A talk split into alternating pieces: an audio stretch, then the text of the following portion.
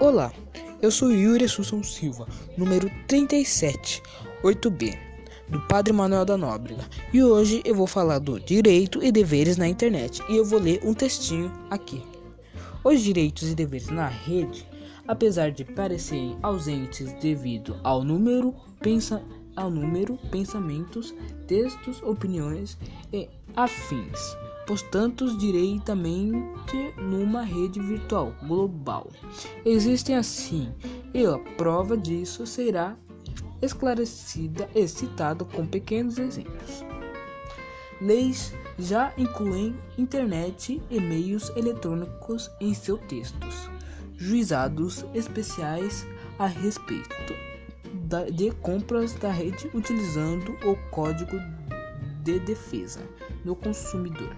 Existem cobranças em relação à utilização de material, material de determinado artistas que possuem direitos autorais. Os citados acima, entre outros, são exemplos de que ideia de ausência de limites legal na internet não é verdade, não é verdadeira.